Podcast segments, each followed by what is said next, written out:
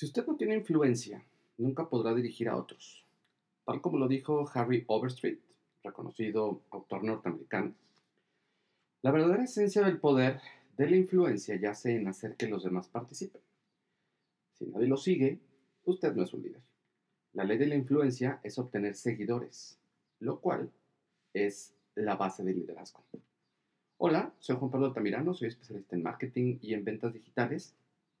Y en este podcast te quiero compartir algunos fragmentos de libros que han sido muy importantes para mí en mi vida profesional.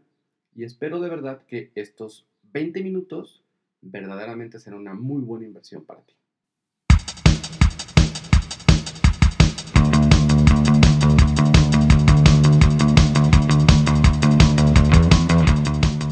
La ley de la influencia. La verdadera medida del liderazgo es la influencia. Nada más y nada menos. Este fragmento lo voy a tomar del libro de John Maxwell, Las 22 leyes irrefutables del liderazgo. Es uno de mis libros favoritos justamente por la manera en cómo abordan esta parte del liderazgo. Y contrario a los expertos, especialistas, estudiosos del tema que dicen que prefieren siempre un liderazgo más en torno científico, a mí me gusta algo que sea muy fácil de aplicar y muy fácil de comprender. A finales del verano de 1997, dos hechos extraordinarios ocurridos en menos de una semana sacudieron al mundo. Por un lado, la muerte de la princesa Diana y por el otro, la muerte de la Madre Teresa de Calcuta. A primera vista, las dos mujeres no podían ser más diferentes. Una de ellas era una joven esbelta y encantadora princesa de Inglaterra que se desenvolvía en la más alta sociedad. La otra, ganadora del Premio Nobel de la Paz, era una pequeña anciana monja católica, nacida en Albania, que servía a los más pobres de Calcuta en India. Lo increíble de esto es que el impacto de ambas era muy similar. Según los resultados de una votación publicados por el Daily Mail en Londres, la princesa Diana y la Madre Teresa de Calcuta recibieron el primer y segundo lugar respectivamente como las personas más humanitarias del mundo. Esto en la década de los noventas. Esto es algo que no sucede a menos que se tenga mucha influencia. ¿Cómo es que alguien como la princesa Diana llegó a ser considerada al mismo nivel que la Madre Teresa? Por la sencilla razón que ella tenía el poder de la ley de la influencia.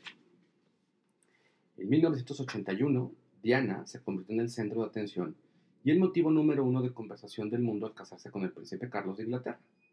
Casi mil millones de personas vieron la ceremonia nupcial de Diana fue transmitida por televisión desde la Catedral de San Pablo. Y desde ese día la gente no parecía obtener suficientes noticias acerca de ella. Todo el mundo estaba fascinado con Diana, una persona común y corriente que una vez había sido maestra de infantes. El sueño de la princesa, pues, ¿no? Al principio parecía terriblemente tímida y completamente abrumada por toda la atención que ella y su nuevo esposo estaban recibiendo. Al comienzo de su matrimonio, algunos reportes indicaban que no estaba muy contenta con sus nuevos deberes como princesa real. Sin embargo, con el tiempo se adaptó a su nuevo trabajo. Cuando comenzó a viajar y a representar a la familia real en todo el mundo en distintas funciones, al poco tiempo se trazó la meta de servir a otros y reunir fondos para muchas causas de caridad. Y durante este proceso entabló muchas relaciones importantes con políticos, organizadores de causas humanitarias, artistas y jefes de Estado. Al principio solo era una vocera y fungía como catalizadora para la recaudación de fondos. Pero con el paso del tiempo su influencia aumentó y también su capacidad para hacer que las cosas se hicieran realidad. Diana entonces comenzó a reunir partidarios de causas como la investigación del SIDA, la atención de enfermos de lepra y la prohibición de tierras sembradas de minas explosivas. Ejerció tal influencia al atraer la atención de los líderes mundiales sobre este último tema que en una visita a los Estados Unidos unos meses antes de su muerte, se reunió con miembros de la administración del presidente Clinton para convencerlos de que apoyaran la conferencia de Oslo, que es justamente la que prohíbe este tipo de artefactos. Unas cuantas semanas después, la postura de ellos cambió. Patrick Fuller, de la Cruz Roja Británica, dijo, la atención que la princesa Diana atrajo sobre el problema influyó en Clinton.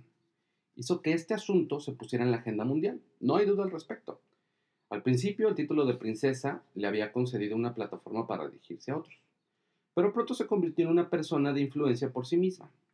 En 1996, cuando se divorció del príncipe Carlos, perdió su título, pero esa pérdida no disminuyó en absoluto su impacto sobre otros.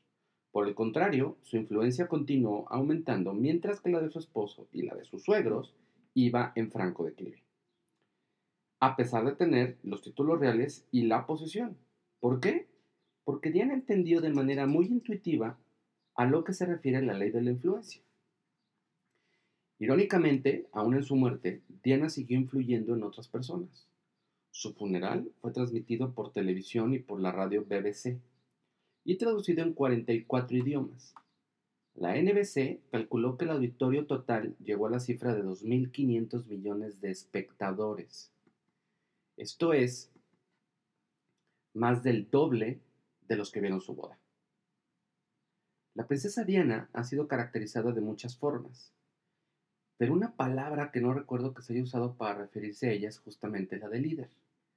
Sin embargo, ella fue exactamente eso. Fundamentalmente, Diana hizo realidad algunas cosas porque era influyente. Y recuerden que el liderazgo es influencia, ni más ni menos. La gente tiene muchos conceptos erróneos acerca del liderazgo.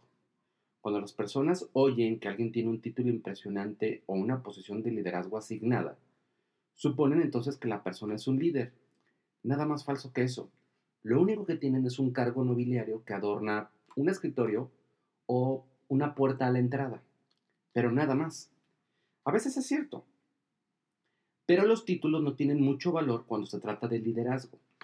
El verdadero, el verdadero liderazgo no puede ser otorgado nombrado ni asignado. El verdadero liderazgo procede de la influencia y esta, aunque no nos guste aceptarlo, no se puede imponer. Tiene que ser ganada a pulso por la persona que desea ser seguida por los demás. Lo único que un título puede comprar es apenas un poco de tiempo. Entonces, si ustedes son gerentes administrativos de asuntos sin importancia, pues tienen cierta autoridad por un tiempo. Pero si quieres aumentar tu nivel de influencia sobre otros, vas a tener que trabajar en varias cosas. Además de esto, hay que decir que la gente ha adoptado muchos mitos o conceptos erróneos acerca de los líderes y el liderazgo. He aquí cinco más comunes que propone, perdón, justamente John Maxwell. Número uno, el mito de la administración un error muy difundido es que el liderazgo y la administración son lo mismo. Hasta hace unos pocos años, libros que proclamaban ser sobre liderazgo por lo general eran realmente sobre administración. La diferencia principal entre las dos cosas es que el liderazgo consiste en influir en la gente para que siga líder, mientras que la administración se enfoca en los sistemas y los procesos de mantenimiento. Como antiguo presidente y jefe principal de Chrysler, Lee Iacocca comentó a manera de parodia. Algunas veces, hasta el mejor gerente se asemeja al muchacho que pasea un perro grande y espera ver a dónde quiere ir el animal para entonces llevarlo hacia allá. La mejor forma de probar si una persona es líder en vez de gerente es pedirle que haga algunos cambios positivos. Los administradores pueden mantener el rumbo, pero no pueden cambiarlo. Para cambiar el rumbo de las personas se necesita influencia. El mito del empresario. Con gran frecuencia la gente supone que todos los vendedores y empresarios son líderes, pero no es así.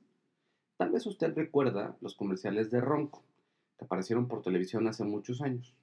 vendían artefactos como el Vegomatic, que era un procesador de vegetales, Pocket Fisherman, que era una caña plegable de pescar, y el Inside the Shell, Egg Scrambler, que era un aparato para revolver huevos adentro de la cáscara. Esos productos eran inventos de un empresario de nombre Ron Popeil, llamado entonces el vendedor del siglo. Este hombre también ha aparecido en muchos comerciales informativos de diversos productos, como remedios para la calvicie, atomizador y aparatos para la deshidratación de alimentos. Es muy cierto que Popeil es emprendedor, es un innovador y es exitoso, especialmente si lo pesamos por los 300 millones de ganancia que la venta de sus productos ha dejado. Pero esto no lo convierte en un líder. La gente puede estar comprando lo que él vende, pero no lo sigue. En el mejor de los casos, él puede persuadir a la gente por un momento pero no tiene influencia sobre ellos a largo plazo. Tratándose de ventas, lo que te interesa es tener influencia en el momento concreto de la venta. Ya tu producto y servicio tendrá que cumplir justamente con lo que tú prometiste. El mito del conocimiento. Sir Francis Bacon dijo, el conocimiento es poder. Mucha gente que cree que el poder es la esencia del liderazgo, naturalmente supone que los que poseen conocimiento e inteligencia son líderes, pero eso no sucede de manera instantánea. Usted puede visitar cualquier universidad importante y conocer hombres de ciencia ocupados en la investigación y filósofos cuyo poder de raciocinio es tan alto que se sale de las gráficas, pero cuya capacidad para dirigir es tan baja que ni siquiera se, eh, que ni siquiera se registra en las, en las gráficas. El coeficiente intelectual, conocido por sus siglas IQ, no necesariamente equivale al liderazgo. Es más, les voy a poner un pequeño ejemplo. Traten de irse a sus años de universidad. Algunos de ustedes que me hacen el favor de escucharme seguramente están en la universidad. Bueno, ahorita estamos en contingencia. Pero traten de recordar estos fines de semana, ¿sí? Su bola de amigos. ¿Ya recordaron estas dos cositas? Bien, fíjense bien. Normalmente en cada bola de amigos en la universidad, o si quieren irse más atrás, en la prepa, no, tiene que ser la universidad porque es cuando en teoría teníamos cierta independencia y cierta autonomía. ¿Sí? Ya podías llegar un poco más tarde y tus papás no te le van a hacer retos. Entonces, bueno, a ver. Tu grupo de amigos. Normalmente siempre hay un amigo o amiga que es la que pone a los demás en sintonía. ¿A dónde voy? Se hace lo que este tipo diga. No por imposición, sino porque los demás le han otorgado ese poder. Entonces, el ejemplo es más o menos así. Normalmente los viernes, antes de terminar la jornada estudiantil, siempre es de, oigan, ¿y hoy qué vamos a hacer? No, pues no sé, hay que preguntarle a fulano o hay que preguntarle a fulana. No sé lo que diga fulano o no sé lo que diga sutana. ¿Ya les empieza a sonar un poco más familiar? Ahora, ¿qué pasa si fulano o sutana ese día deciden no salir? En mi experiencia lo que ocurría era esto. Dos se iban a escuchar música al departamento de fulano. Este, otro se quedaba mejor en su casa a dialogar este, con su mamá. El otro se iba a dormir temprano o se iba con otro grupo de amigos. Pero total, no era una fuerza cohesionada. Al no estar quien, en, en quien rescindía justamente la influencia, era incapaz de hacer que los demás pudieran ponerse de acuerdo y a lo mejor asistir juntos a un lugar prescindiendo de quien en ese momento funge como líder. ¿Me explico? Lo mismo ocurre en el resto de nuestra vida cotidiana. El mito del precursor. Otro concepto erróneo es que todo el que está enfrente a la multitud es un líder, pero ser el primero no siempre es lo mismo que ser el líder. Por ejemplo, Sir Edmund Hillary fue el primer hombre en llegar a la cumbre del Monte Everest desde su ascenso histórico en 1953. Mucha gente lo ha seguido en la realización de esa hazaña. Pero eso no convierte a Hillary en un líder. Ni siquiera fue el líder de esa expedición particular. El líder entonces era John Hunt. Y cuando Hillary viajó al Polo Sur en 1958 como parte de la expedición a la Antártica de la Comunidad de Naciones, iba acompañado de otro líder, Sir Vivian Fox, para ser líder, una persona no solamente debe de ir al frente, sino que también debe tener gente que intencionadamente viene detrás de ella, sigue su dirección y actúa sobre la base de su visión. Si ustedes pertenecen a una eh, comunidad eh, de colonos, por ejemplo, ahora que está eh, muy en boga vivir en cotos, hay alguien que sí ostenta el cargo de presidente, porque es el que a lo mejor resuelve, pero quien decide, guía las decisiones, a lo mejor está sentado en otro lugar. Empiecen a medirlo. Y por último, el mito de la posición. Como ya se dijo, el peor de todos los conceptos erróneos acerca del liderazgo es aquel que se basa en la posición. Stanley Hofty afirmó, no es la oposición lo que hace al líder, es el líder quien hace la posición. Observa lo que sucedió hace varios años en Cordiant, la agencia publicitaria conocida antiguamente como Saatchi Saatchi. En 1994 inversionistas institucionales en Saatchi Saatchi obligaron a la junta directiva a despedir a Maurice Saatchi, el jefe principal de la compañía, algo muy similar a lo que le ocurrió a Steve Jobs. ¿Cuál fue el resultado? Varios de los ejecutivos lo siguieron, a Jobs no. También lo siguieron algunas de las cuentas más grandes de la compañía, incluidas British Airways y Mars, el fabricante de caramelos. La influencia de Saatchi era tan grande que su partida ocasionó que las acciones de la compañía bajaran inmediatamente de 8 dólares a tan solo 4 dólares por acción. ¿Te imaginas? Menos del 50% de su valor. Lo que sucedió fue resultado de la ley de la influencia. Saatchi perdió su título y su posición, pero continuó siendo el líder. Aun cuando las personas en su organización pueden creerse uno de esos mitos, al final, el verdadero liderazgo es la influencia. El liderazgo es habilidad para obtener seguidores. Es la habilidad de influenciar a los demás para que lo sigan. Porque sin seguidores, ¿a quién estaría usted dirigiendo? Soy Juan Pablo Altamirano